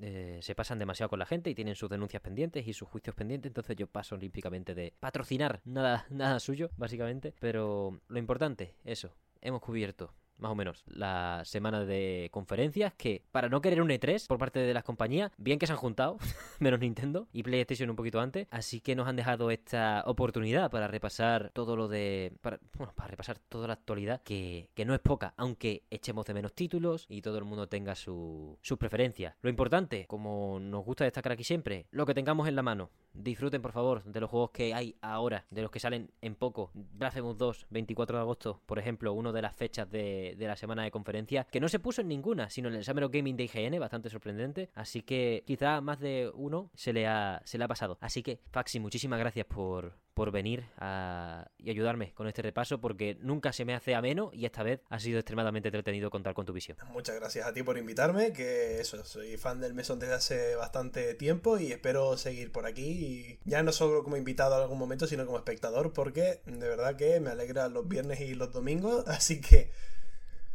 muchas gracias por haber contado con. O sea, por haberme propuesto esto. Y nada, que te digo, eso, muchas gracias. No me quiero remarcar, pero muy ilusionado de haber estado hablando aquí contigo el día de hoy. Y además nos queda mucho por. se- Seguro, seguro que volvemos a hablar de. Y de cosas más interesantes. Que al final, yo te lo digo, yo te llamo para la actualidad porque sé que, que es un interés común de, de ambos, la, la industria, pero.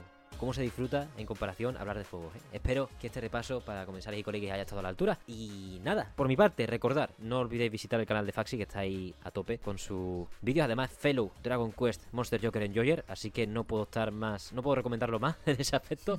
Eh, un juego que ya sabéis que, que es querido por aquí. Así que nada, este programa eh, lleva una hora y 42 minutos de grabación, pero por suerte o por desgracia, lleva una review de juego. Que ya, Faxi, yo ya te voy a despachar, te voy a dejar tranquilo. Pero es un juego que debemos revisar porque lanzamiento español, desarrollo de una sola persona en colaboración con un par más esta vez, de Josian. Así que os paso allí. Muchísimas gracias por estar con nosotros en este repaso de actualidad. Y ahora vamos con el juego de la semana del mesón, que no puede dejar de estar, que es ni más ni menos que Hoppy Hop, que sale mañana para nosotros, hace dos días para ustedes en Xbox, Nintendo Switch y PC.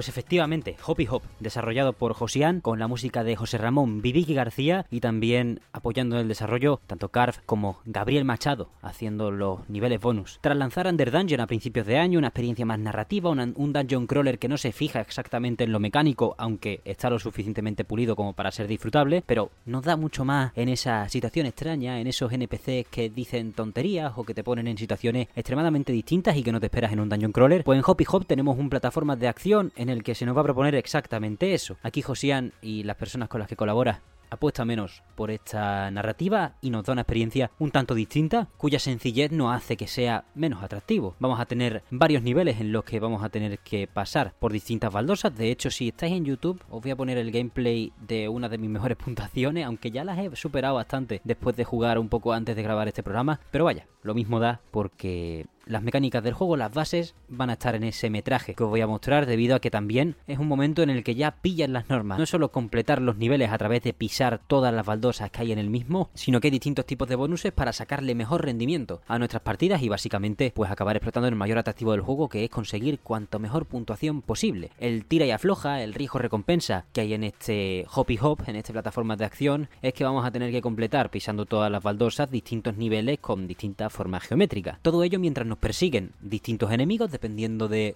nivel. Por ejemplo, en el primer nivel nos vamos a encontrar pájaros que recorren en diagonal, el mismo y un zorro que da varios pasos persiguiéndote o bloqueándote el paso, mejor dicho, y tras tres o cuatro pasos saca una escopeta cuyo disparo pues atraviesa de manera similar a los pájaros pero más rápido pues todo el campo. Honestamente yo lo he jugado sin tener experiencia en este tipo de juegos y por ello pues el proceso para acostumbrarme a sus mnemotecnias y sus cosas pues ha sido lo más desde cero posible, im- imposible empezar más desde cero que en mi caso, por lo que esta reseña o review como o crítica como queráis ponerlo pues la voy a afrontar como alguien que empezó literalmente de cero en este en este estilo de plataformas de acción como el que estáis viendo que básicamente tenemos estas cuadrículas en diagonal estas baldosas que tenemos que pisar como ya he dicho antes y vamos a tener dos tipos de control. El que yo recomiendo que es con la cruceta de los respectivos mandos si jugáis en Xbox en Switch o con mando en PC o con las flechas en el teclado y el control diagonal que podremos usar pues los sticks para hacerlo de manera más orgánica, porque con la cruceta es bastante complicadillo y con el teclado del ratón tendríamos que pulsar dos de las cuatro flechas a la vez para hacer esos movimientos diagonales. Es, básico para la comprensión de los sistemas y de los distintos niveles que estén estos dos tipos de controles me parece bastante acertado, sobre todo porque al principio a mí me costaba pillar lo de hacerlo con la cruceta, pero luego al final me acabé acostumbrando y es verdad que no he usado el control diagonal por eso, porque empecé jugando con teclado y luego ya cuando cogí el mando de Xbox pues sí que con la cruceta sigue siendo igual de bueno. Dicho esto, están estos dos tipos de controles, por lo que a la hora de encarar Hoppy Hop os recomendamos que vayáis probando, tanteando el terreno, los primeros niveles van a ser siempre, al ser un juego muy arcade, en plan, yo que sé, por decirlo, por reducirlo al absurdo, Pac-Man, ¿de acuerdo? Pues las primeras intentonas van a ser siempre expediciones a lo desconocido, expediciones un poco suicidas en el sentido de que no deberían llegar a buen puerto la, la mayoría de los casos si no tenéis experiencia en el género. Y eso no tiene nada de malo, no pasa nada, porque al fin y al cabo no hay otra manera de hacerse con las normas, hacerse a las normas que probando sucesivamente, fallando o teniendo éxito. Dicho esto, en cuanto profundicemos un poco más en los sistemas de Hoppy Hop, para empezar veremos que hay tres niveles por mundo, hay a priori tres mundos y luego están sus versiones alternativas que nos podremos hacer de seguido con un nivel bonus en medio y todo ello pues se basará en las mismas normas más o menos. Tendremos un par de dinámicas interesantes en cada mundo para desafiar nuestra manera de jugar mucho más allá de intentar sacarle rendimiento a las partidas. La norma más universal que se conserva en todos los mundos es que si vamos pisando baldosas del mismo color sin fallar, es decir, sin volver a pisar una encendida de color distinto, me explico. Imaginaos que tenemos cuatro verdes en el medio y ocho marrones alrededor, pues si pisamos las cuatro verdes obtenemos bonus por hacer las cuatro verdes seguidas, pero si en medio pisamos una marrón se resetará la puntuación. Imaginaos que es 50, 100, 150, 200, pues en lugar de ser, eh, de ser así sería 50, se anula el bonus por pisar una marrón, 50, 100, 150. Más o menos ese es el sistema de puntuación y por tanto es muy interesante marcarse rutas porque esta anulación del bonus no se aplica a las baldosas que ya has pisado, por lo que en cuanto tengas claro el plan que quieres hacer dentro de los mapas que te propone el juego, pues será muy sencillo o relativamente sencillo tener tu ruta de la seda, basándote en que tienes que coger las del mismo color y luego vas a tener, tras explotar un color entero, bastante pista libre para jugar con el resto, ya que los bonus no se van a anular al circular por las zonas ya pisadas, pues va a haber, pues lo único que te va a preocupar es evitar a los enemigos, ya que tenemos tres vidas o admitimos tres golpes hasta sucumbir. Hay una manera de conseguir una cuarta vida que no sé exactamente cómo es, pero creo que es consiguiendo los bonuses que nos dan ciertos caramelos que aparecen cada cierto tiempo en el medio del mapa, como las frutas del Pac-Man, y dentro de ese centro del mapa, la otra norma universal de todos los mapas de Hoppy Hop son esos caramelos y la zanahoria dorada, que es, vamos a decir, como la estrella dorada de Super Mario para que nos entendamos. Nos va a dar invulnerabilidad, super velocidad y una facilidad brutal para poder recorrer los niveles de una manera sencilla, quitándote de en medio el mayor escollo, que es esa navegación evitando los enemigos, pero sobre todo también ayudándote a superar todos estos niveles por debajo del límite de tiempo, porque la otra norma y última ya de este juego en general, y ya luego pasamos a las específicas, es que hay 100 segundos para completar cada nivel. Basándonos en esto, la verdad que da un juego bastante dinámico, muy rejugable, extremadamente rápido, porque todos los niveles, ya os he dicho que son 3 por mundo, pues en 5 minutos has despachado un mundo, en menos incluso, y todo el rato aparecen estímulos, si no es la intención de recorrer todas las baldosas del mismo color, es un enemigo al que le tienes que hacer una finta esperando un poquito, es un enemigo cuyo golpe te vas a tener que tanquear para conseguir esa ruta perfecta o más ideal, son esos caramelos, esos dulces que van a aparecer en el medio del mapa y van a ser más o menos asequibles dependiendo de cómo te hayas posicionado, y también la sagrada zanahoria dorada, pues que nos va a ayudar a cumplir nuestros sueños, básicamente. Siendo estas las normas generales de Hoppy Hop, vamos a pasar a las específicas. Lo más normal que vamos a encontrar en Hoppy Hop o la mayor dificultad que vamos a encontrar en Hoppy Hop es la baldosa doble. Unas baldosas que vamos a tener que pisar dos veces y por ello a veces se nos van a alterar hasta los bonus de puntuación y vamos a tener que leer muy bien cuál es pisar, cómo, cómo circular, si pisarlas al principio para ya después despreocuparnos y coger todos los bonuses posibles de manera normal, como en anteriores niveles, o también la manera en la que se conectan en otros mundos, como el de la mina, las vías con las baldosas de otros materiales. Hay, hay como unas vías de tren en plan mina de toda la vida, que si las conectamos de seguido, pues recibimos el bonus, pero el bonus continúa además si no cambiamos de terreno o de baldosa respecto a la que correspondería para seguir el camino. Me explico, si una vía de tren acaba en una baldosa de tierra, nosotros podremos seguir acumulando ese bonus de 700, 1000 puntos por baldosa, en vez de los 50 míseros puntos que te das si fallas, si seguimos pisando esas baldosas marrones. Es decir, las vías son una especie de comodín si seguimos una ruta acordada por el juego que es bastante fácil de leer. Dentro de eso aparecerán otras complicaciones como pseudovolcanes o baldosas de las que sale mucho fuego, baldosas que desaparecen, que eso es lo que más difícil me parece en la dimensión perdida y en la dimensión encontrada, que es la dimensión perdida B. Y aunque todo esto suene relativamente complicado y al principio nos vaya a costar o nos choque y sea bueno, haya, haya que capear el temporal, ¿no? También es ese tira y afloja de que no vas a coger maestría inmediata en este juego, pues también hay bonuses favorables o peculiaridades favorables, mejor dicho, más allá de los caramelos y de la zanahoria dorada, tendremos, por ejemplo, en el primer mundo hoyos que van a servir de pasadizos para teletransportarnos entre comillas o movernos rápidamente entre unas esquinas y otras de los propios niveles para sortear estos enemigos. Vamos a tener setas que nos van a ayudar a saltar, también baldosas que desactivarán las baldosas de alrededor, es decir, como super baldosas, por llamarlo de alguna manera, que van a apagar en cruz las que tenemos alrededor para hacernos la vida un poco más fácil, sobre todo con esas baldosas dobles en la dimensión perdida. Y vaya, diciéndoos esto, yo creo que esta es la máxima guía que puedo daros en Hoppy Hop. Y simplemente deciros que desde la curiosidad de una persona como yo, que no ha tenido experiencia en este género, pues lo ha disfrutado bastante. Y me parece que tiene un acabado bastante bueno dentro de que hay veces que no se lee muy bien la hitbox de los enemigos, pero en cuanto te acostumbras, y eso no tardas ni 20 minutos, sabes claramente por dónde puedes pasar y por dónde no. Simplemente tienes que mantener los ojos abiertos y tener bastante atención, prestar bastante atención a esos pájaros que se camuflan un poco incluso si,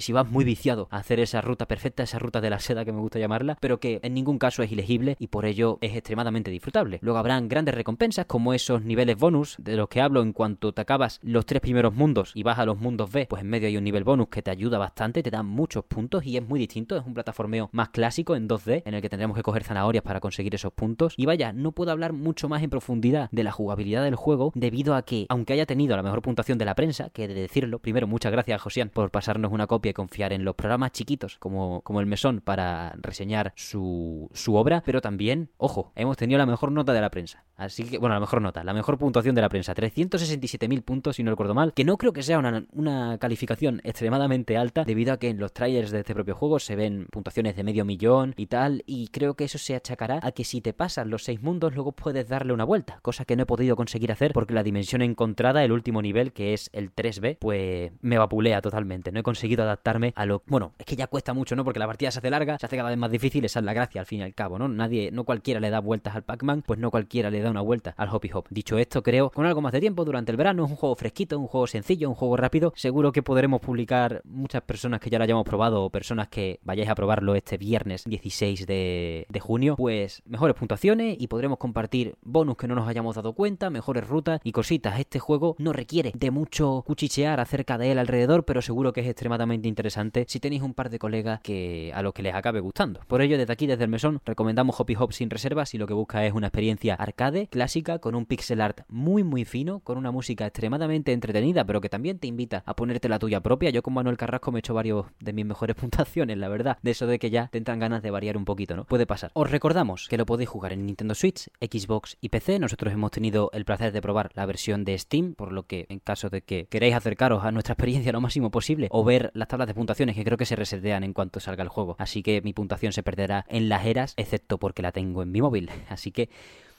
Espero que le deis una oportunidad a este desarrollo patrio, que siempre da gusto hablar de videojuegos españoles o, de mercados distintos a los grandes, ¿no? Así que muchísimas gracias de nuevo a Josian por cedernos una copia. Muchísimas gracias a todos ustedes por escuchar esta cortita reseña rápida en uno de los programas más largos de la historia del mesón. Y creo que no me queda nada más que decir. Bueno, sí, muy importante. Este juego ha sido por primera vez autoeditado por Josian después de, si visteis la entrevista, si no os lo recomendamos, que nos dio en el programa número 41 de Mesón Sol acerca de Under Dungeon y de cómo su relación con las editoras era de cierta manera y estaba buscando una cosa distinta, una financiación, y si no, no iba a acudir a ninguna en futuro proyecto, pues este es el primer proyecto y de momento ha cumplido con su palabra y por desgracia pues no le han untado con pasta. Ojalá le unten con pasta si no son editoras que sean las personas que confíen en proyectos como el suyo, que a mí me ha gustado bastante, la verdad. Me lo he pasado muy bien con Hoppy Hop, así que espero que a poder haberoslo transmitido y que toda la información que os he dado, que tampoco es muchísima, pero sí que he intentado leer el juego en la mayor medida de lo posible para traeros, bueno, eso, que vuestra entrada en Hoppy Hop sea lo más rápida, entretenida y clara posible. Así que nada, nos podéis ver en YouTube y nos podéis escuchar en todas las plataformas de podcast de referencia. Cualquier comentario acerca de lo que os ha parecido la actualidad esta semana, os habéis visto las conferencias, para mí ha sido una de las semanas que menos conferencias he visto en directo, de hecho nada más que he visto dos, y luego ya el resto en diferido con el, la flecha de avanzar 5 segundos puesta. Pero bueno, eso es cuestión de energía que tenga uno cada semana, de actitud, de cómo te pille la semana. No tiene por qué delatar eso la calidad de los anuncios y de las conferencias. Cualquier comentario comentarios acerca de Hoppy Hop, si lo acabáis jugando, cualquier otro juego que veáis de este estilo al que os recuerde, porque tengáis ese bagaje más retro acerca de este género, plataformas de acción, pues son comentarios de más grande valor y lo podéis lanzar a través de cualquiera de las vías oficiales. Estamos en TikTok, Twitter, Instagram, los comentarios de Spotify, los comentarios de YouTube, en todas partes con el radar puesto para acudir a cualquier tipo de arenga, sugerencia o comentario en general. Que si también queréis acompañar de un poco de Bill Metal, os recordamos que tenemos un coffee abierto, coffee.com barra mesonsol para acercaros a la hucha. Y solo me queda agradecerle a Faxi su imprescindible y valiosísima presencia